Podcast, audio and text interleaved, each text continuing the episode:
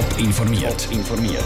Das Radio Top Magazin mit Hintergrund, Meinungen und Einschätzungen mit der Vera Büchi.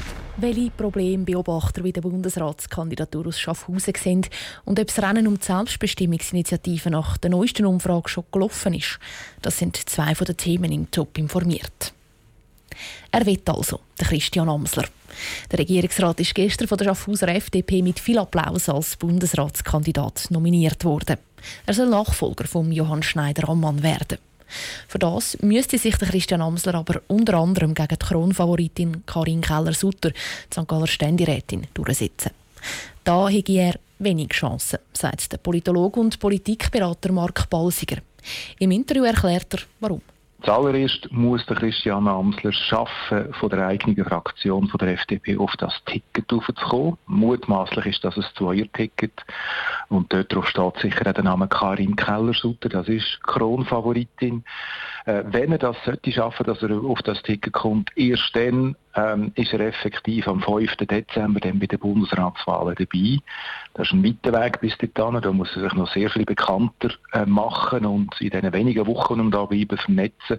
Glauben Sie, da sind halt einfach vielleicht noch andere Absichten dahinter, gerade Schaffhausen, wo man endlich bei der FDP wieder zurück will in den Ständerat? Die FDP vom Kanton Schaffhausen ist abonniert auf einen Ständeratssitz bis 2011. Dann ist der parteilose Thomas Minder gekommen und hat die FDP da rausbuxiert.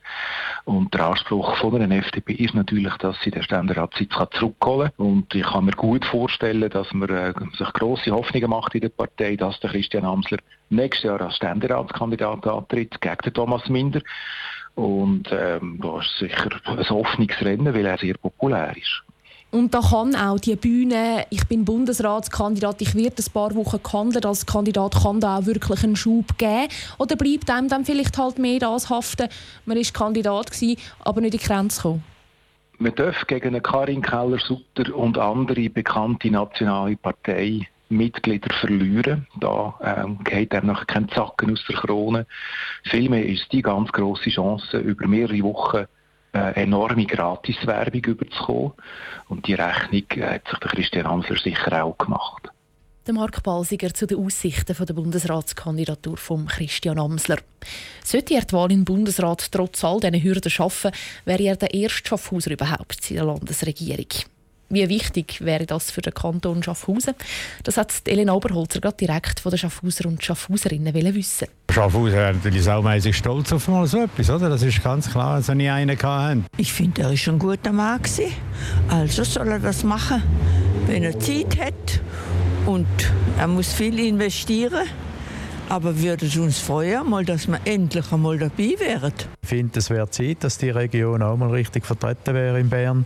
Nicht, dass wir nicht gar nicht vertreten sind, aber auch mal im Bundesrat wäre schon schön. Aber eben, dass dieser Wunsch in Erfüllung geht, das ist laut Beobachter eher unwahrscheinlich.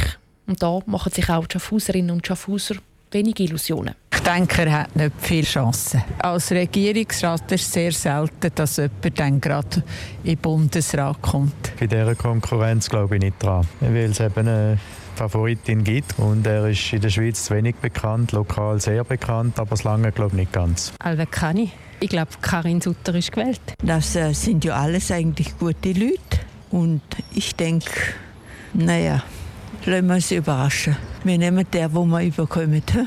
Schaffhauserinnen und Schaffhauser über die Chancen vom Regierungsrat Christian Amsler.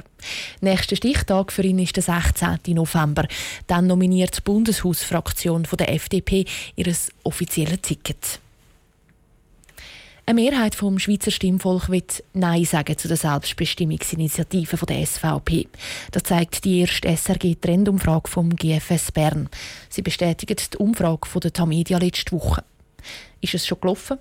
Aus dem Bundeshaus, der Matthias Strasser. 55 Prozent der Befragten wollen Nein sagen zu der SVP-Selbstbestimmungsinitiative. Die will, dass die Bundesverfassung neu über dem Völkerrecht steht. Die SVP will so die Selbstbestimmung der Schweiz stärken. Die Gegner befürchten, dass das Land bei einer Annahme viel Handelsverträge mit dem Ausland künden müsse und dass auch die Menschenrechte in Frage gestellt würden. Der Politologe Lukas Golder vom GFS Bern sagt, Mittlerweile kann man sagen, dass der Typ von einer SVP-Initiative eben für die Leute auch recht gut und einfach beurteilbar ist. Das erhöht eben die Chance, dass die SVP früh isoliert ist. Isoliert ist sie, weil niemand sonst für die Initiativen einsteht. Mit Folgen. Schon fünf Wochen vor der Abstimmung lehnt die Mehrheit die Initiativen ab. Erfahrungsgemäss nimmt die Ablehnung noch zu, je näher die Abstimmung kommt. Der SVP-Nationalrat Gregor Rutz betont darum, Bis jetzt sind vor allem ein bisschen Schlagwörter herumgeboten worden. Und langsam kommen jetzt die Argumente zum Tragen und die Leute merken, wie wichtig das ist. Darum bin ich absolut entspannt. Wir müssen sicher da noch viel Engagement an den Tag legen, aber die Abstimmung ist offen, die können wir gewinnen. Der Politologe zweifelt aber daran. Es sei eben nicht so, dass die Bevölkerung die Argumente noch nicht gehört hat für die Selbstbestimmung. Das Argument wäre grundsätzlich akzeptiert. Das heisst, die Leute wünschen sich an sich schon eine starke, gerechte Demokratie und eine hohe Selbstbestimmung. Aber genau diese Argumente sind nicht so entscheidend für die eigentliche Meinungsbildung. Im Klartext, Selbstbestimmung ja, aber nicht zu diesem Preis. Die Befragten können ihr Nein sehr gut begründen, sagen die, die die Umfrage gemacht haben. Darum sei das Nein ja recht stabil. Das freut der Angelo Barile, SP-Nationalrat. Er will zwar noch nicht feiern. Aber es zeigt schon, bisher sind die Argumente von unserer Seite deutlich überzeugender. Für einen weiteren Abstimmungskampf hat er vor allem einen Fokus. Die Gefahr ist, wenn die Leute sehen, ah, die Mehrheit ist sowieso dagegen, dann muss ich mich gar nicht mehr so einsetzen, dann muss gar nicht abstimmen. Oder der Politologe Lukas Golder betont, es sei immer noch möglich, dass die Stimmung bei der Selbstbestimmungsinitiative noch kehrt. Immerhin sei die SVP die stärkste Partei im Land mit viel Kampagnenerfahrung. Abgestimmt wird über die Selbstbestimmungsinitiative Ende November. Der Beitrag von Matthias Strasser.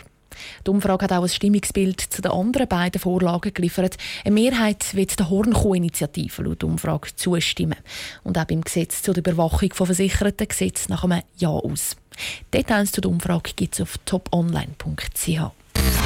Top informiert, auch als Podcast. Mehr Informationen gibt es auf toponline.ch.